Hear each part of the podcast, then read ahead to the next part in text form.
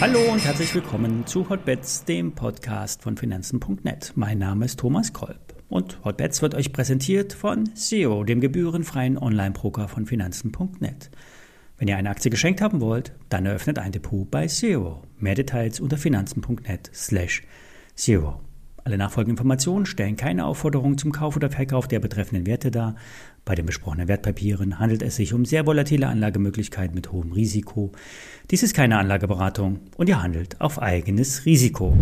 Ja, die Leitzinsen wurden erhöht, wie erwartet, um ein halbes Prozent. Das gleiche folgt im Juni.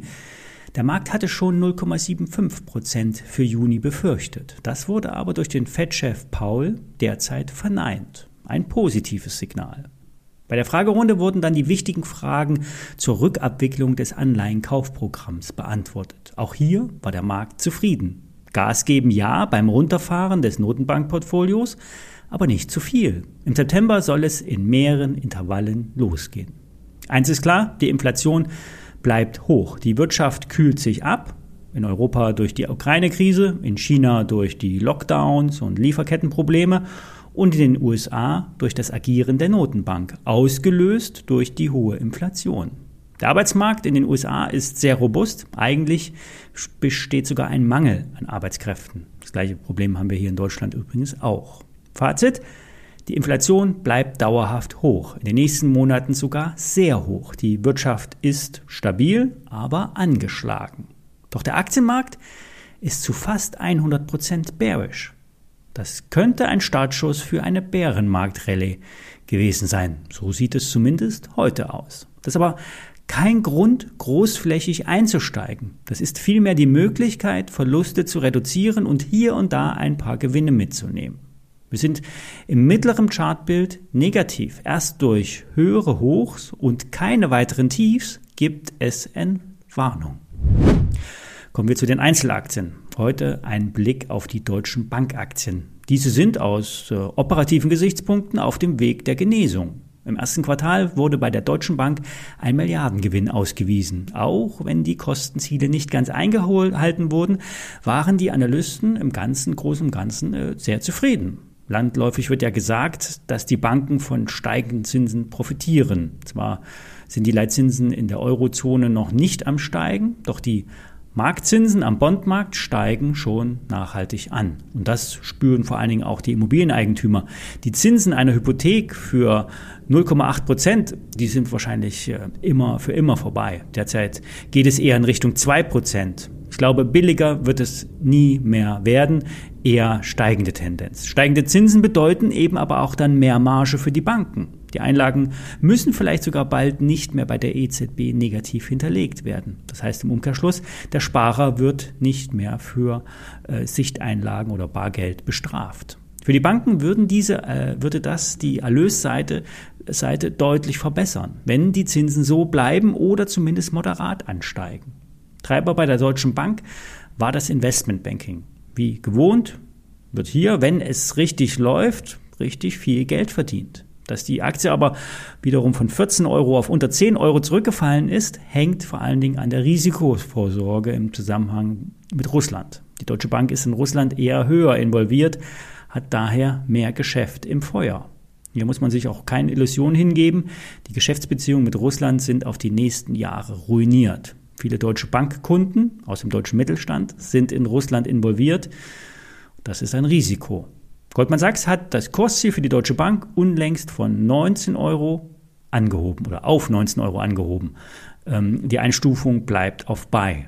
Die unerwarteten hohen Erträge haben die amerikanische Investmentbank überrascht und auf Sicht der nächsten Quartale und auch Jahre sollte der Trend anhalten. Die Aktie sieht nicht bullisch aus, doch Investoren, die etwas Sitzfleisch haben, die könnten die Aktie bei unter 10 Euro kaufen.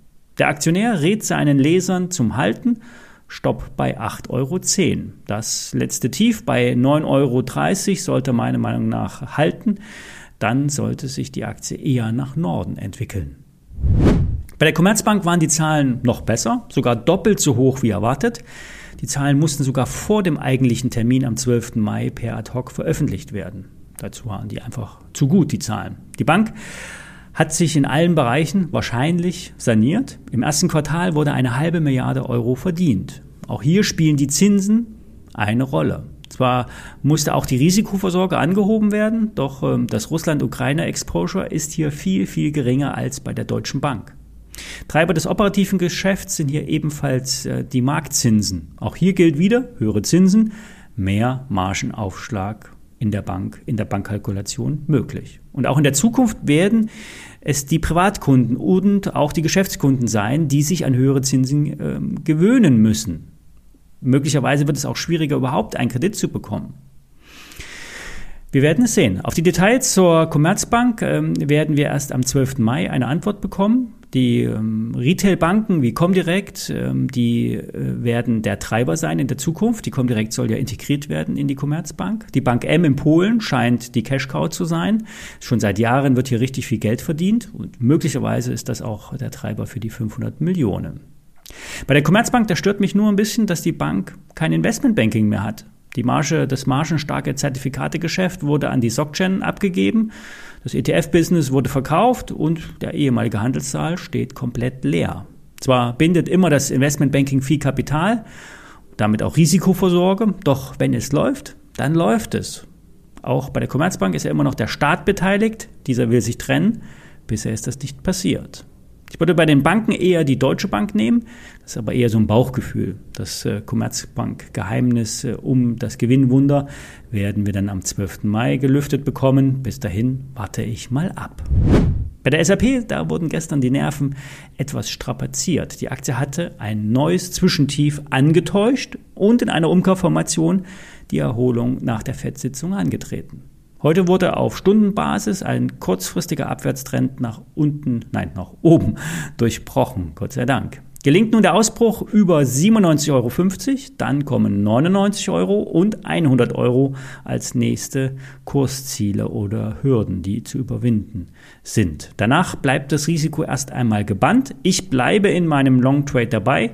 Die Ziele der Analysten liegen zwischen 100 und 130 Euro. Wir hören uns morgen wieder. Bis dahin.